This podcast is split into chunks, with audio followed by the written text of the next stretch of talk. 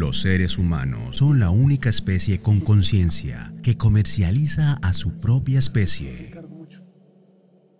En el mundo, muchos niños son secuestrados, muertos, abusados sexualmente por manos criminales. No podemos quedarnos mudos e indiferentes a esta terrible realidad, porque los niños de Dios no están en venta.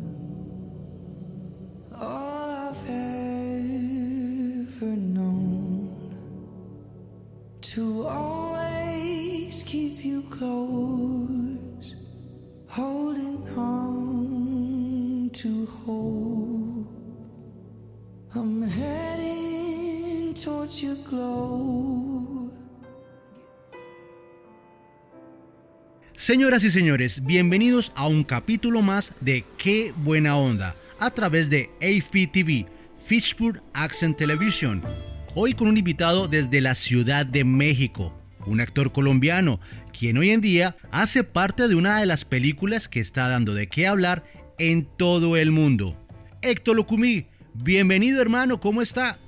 Hola, mi hermanito David, que Dios te pague primero que todo eh, por mirarme la oportunidad de de este espacio. Y bueno, saludando a todas las personas, todos los oyentes en este momento que están conectados, dan mejor vibra para cada uno de ellos. Bueno, quiero contarles que Héctor Lucumí es un actor nacido en Cali, Valle del Cauca, Colombia, el 8 de marzo de 1971. Ha trabajado en series de televisión y películas. Además, se ha codeado con figuras actorales como Nicolas Cage y hace poco con Jim Caviezel pero que sea él mismo que nos cuente de su trayectoria actoral. ¿Desde qué edad Héctor Lucumí se interesa por la actuación y qué lo impulsó a entrar en este mundo del cine?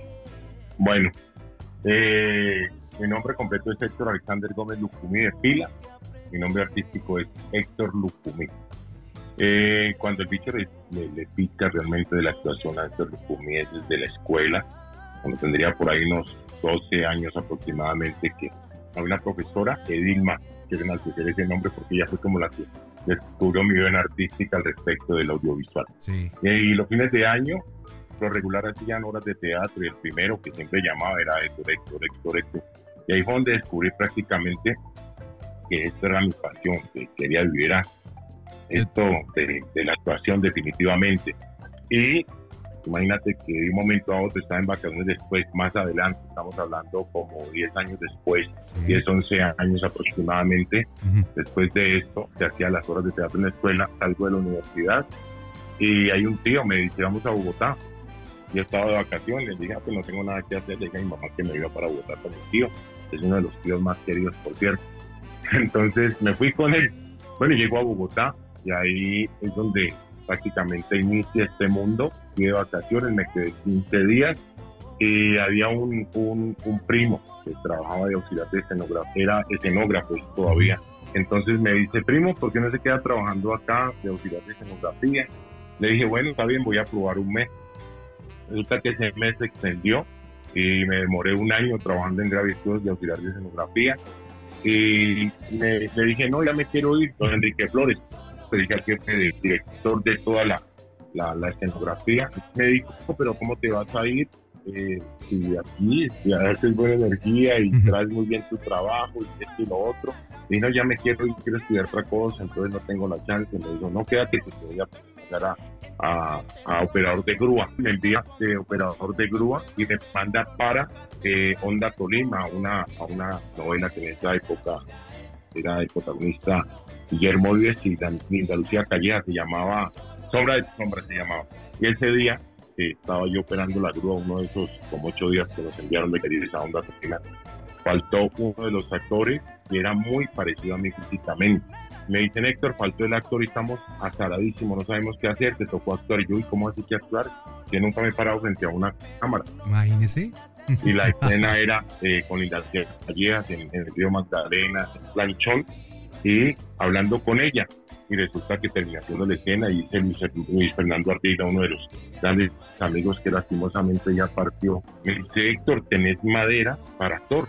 Bueno, entonces eh, Fernando Ardila me dice, mira, eh, vas a trabajar, vas a estudiar en la Charlotte, yo te voy a ayudar con unas conferencias, pago la mitad de la, de la, de la del semestre, del primer semestre te ayudo y arranca. Y termino estudiando ahí y termino la carrera y comencé pues esto es historia patria allá, hombres de honor, fuego verde, reportar misterios desde turno porque mataron a Betty, era tan buena muchacha y de ahí me engancho en este mundo.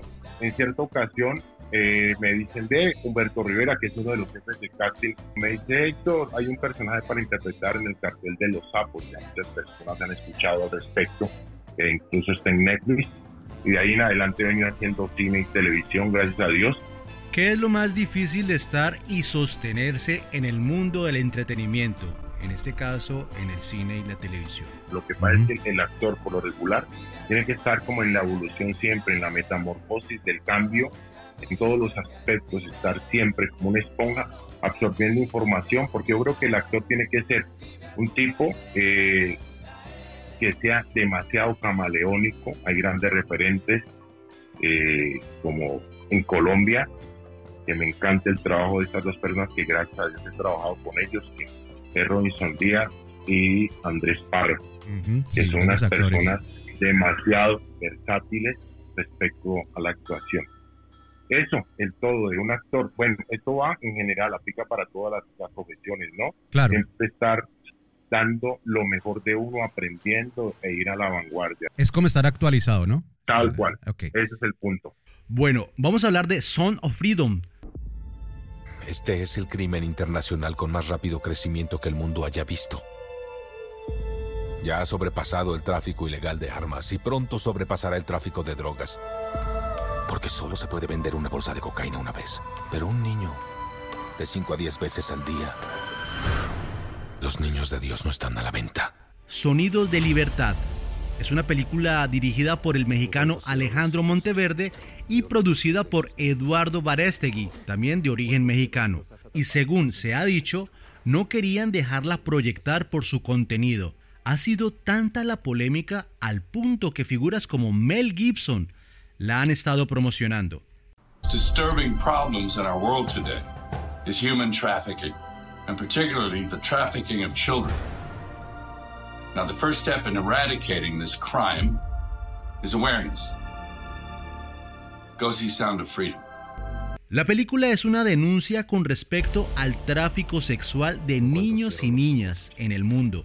Y esta es una historia de muchas, que se sitúa en Centro y Suramérica. Según su director, fueron varias las compañías como Netflix, Amazon, Liongate, que le negaron el apoyo al proyecto. Héctor, primero que todo me gustaría saber cómo llega a ser parte de esta película y cómo fue la experiencia de trabajar con actores colombianos, mexicanos y también con el protagonista de La Pasión de Cristo, Jim Caviezel. Eh, respecto a lo que me preguntas, que cómo me sentí con Jim Caviezel, es una, una persona con mucha luz, les digo sinceramente que con él me ha sucedido algo o me sucedió algo muy mágico en el momento de mi última escena, el director un aplauso para el jefe, el que hace, el, interpreta el personaje de Carne, que es Mauricio Pujar, un gran actor que quiero muchísimo. Hemos compartido varias, varias, varios proyectos con él, cinematográficos, entre ellas pues una serie también que se llama Tiro de Gracia y también un proyecto, unos proyectos que tenemos en común.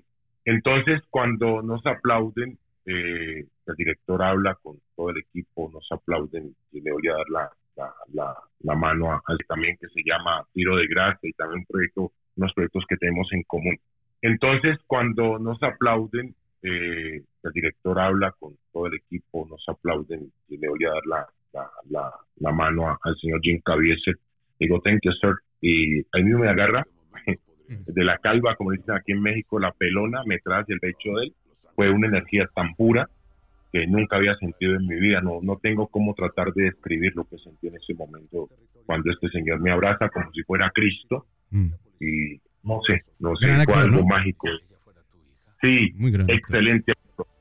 Yo creo que fue una gran oportunidad haber trabajado con él, una oportunidad que me dio Dios, que, mejor dicho, esta película, no sé, ha levantado mucha ampolla, y ya que hasta ahorita nada más se ha estrenado en los Estados Unidos, pero para llenar eh, de cualquier cantidad de teatros y colocarle el pie, en el buen sentido de la palabra, a, a, Indiana Jones. Te digo que fue algo increíble y aparte de eso se ha apalancado también el productor Eduardo Verástegui y se, va, se apalancó y entre ellos pues de hecho gran amigo de él que es Jim Caviezel y comenzaron a hacer la propaganda aparte hacerle publicidad por medio de, redes sociales. Y también hay un, un sinnúmero de actores de Hollywood que se están sumando para esta gran protesta hacerle notar al mundo lo que están colocando. Estamos tratando de tapar eh, el sol con un dedo y está saliendo a la luz pública, aunque y muchos muchos teatros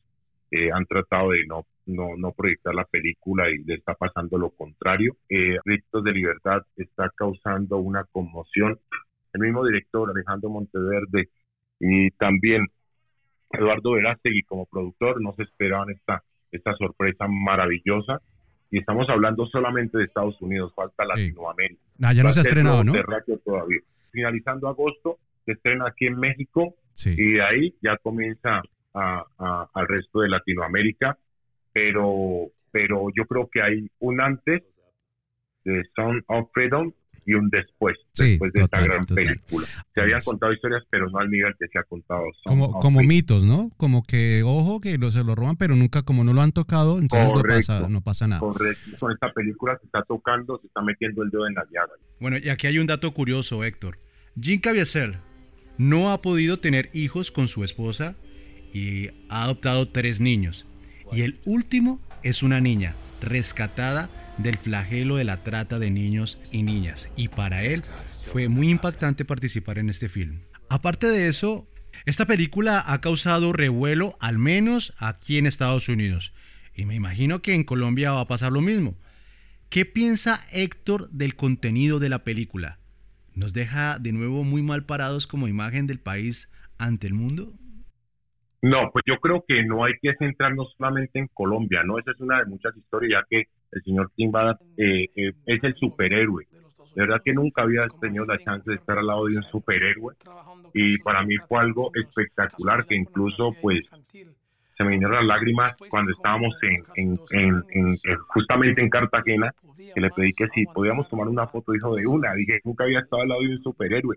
Este, este señor se ha, se ha infiltrado, de por medio ha colocado su vida. Imagínate la pasión tan grande para salvar ese sinnúmero de niños que han sido abusados. Es en todo el globo terráqueo, entonces nos podemos basar o centrar solamente en Colombia. Entonces, no es solamente en Colombia, sino en el, mundo entero que se está viendo esto. Esta película da un mensaje del cuidado y el respeto que debemos tener a los niños, pero desafortunadamente es algo que no está pasando. Y nadie quiere hablar del abuso sexual hacia los menores de edad, que ya viene ocurriendo desde hace mucho tiempo, desde las más bajas esferas, llegando a las más altas esferas de la sociedad. Y claro, los niños y niñas más pobres son los que se están comercializando. Hay una frase que se me quedó en la cabeza y es la siguiente. Los niños de Dios no están en venta. Héctor, me imagino que ya vio la película. ¿Qué sintió y cuál fue el impacto del hombre, no del actor, de lo que sucede en la película? Eh, no he tenido la chance aún de verla ya que se lanzó en Estados Unidos, no alcancé a estar en el lanzamiento en Estados Unidos en los días que estuve allá.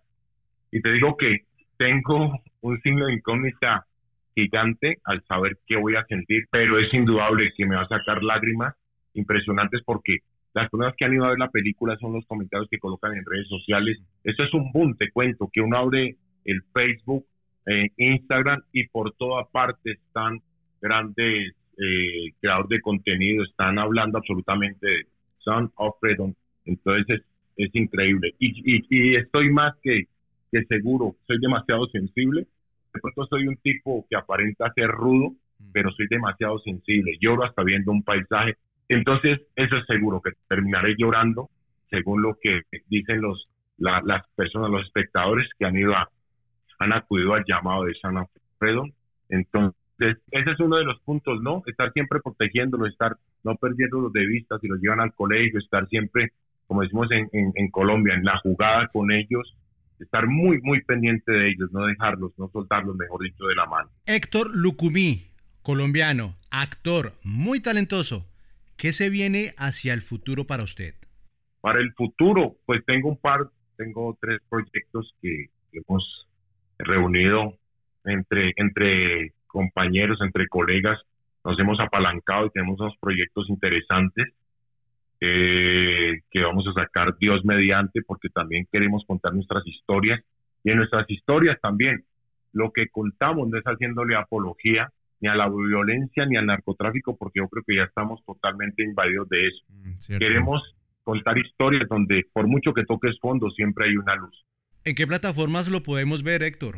Eh, me pueden ver en series como, ahorita incluso pueden ver uno en, en, Netflix, que soy uno de los antagónicos, que se llama Perdida, es una producción colombo-española, el protagonista se llama Daniel Grau, es una serie maravillosa que también toca muchísimas fibras, de pronto se van a llevar una gran sorpresa ya que es una una historia contada maravillosa, es un guion muy brillante y una dirección excelente que se van a llevar un, un, resto, un sinnúmero de, de, sorpresas porque tiene unos, unos giros rotundos y también es un padre hasta dónde está dispuesto a llegar para recuperar a su hija. También tengo en Amazon está Blanca, oh, vea pues, García, protagonista en Netflix, estoy en pues, Narcos, en, el cartel de los sapos, la balada de Hugo Sánchez, eh, bueno, ahí hay un resto de, de, series en las que aparezco también. Bueno, ¿qué redes sociales, Héctor? Y por medio de, redes sociales iré contando. Sí. Los que quieran información para series que les recomienden las que yo estoy, ahí los veo en, en, Lucumí, eh, Héctor Lucumí, eh, Héctor Lucumí Cine en Instagram. por ahí les voy. Me escriben que a todo el mundo le contesto. Héctor, muchas gracias por este tiempo. Ya para terminar, ¿qué les diría a los que están comenzando un proyecto y tienen un sueño? Eh, no, mil y mil gracias a ti, David, por la buena onda y brindarme este espacio tan bonito y espero volvernos a ver nuevamente muy, pero muy pronto, mi hermanito.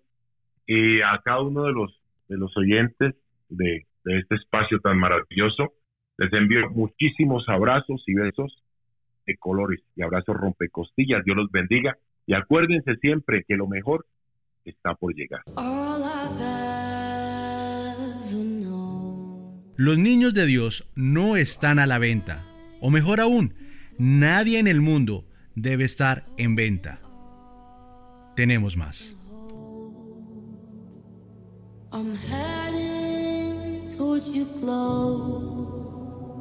Give me strength. Give me strength.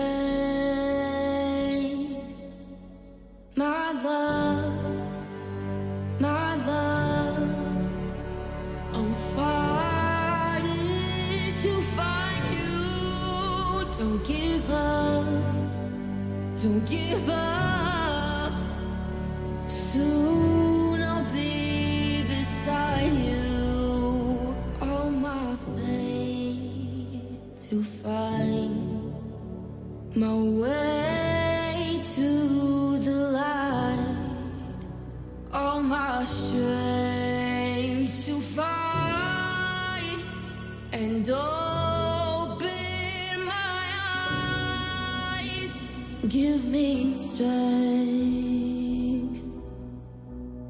Give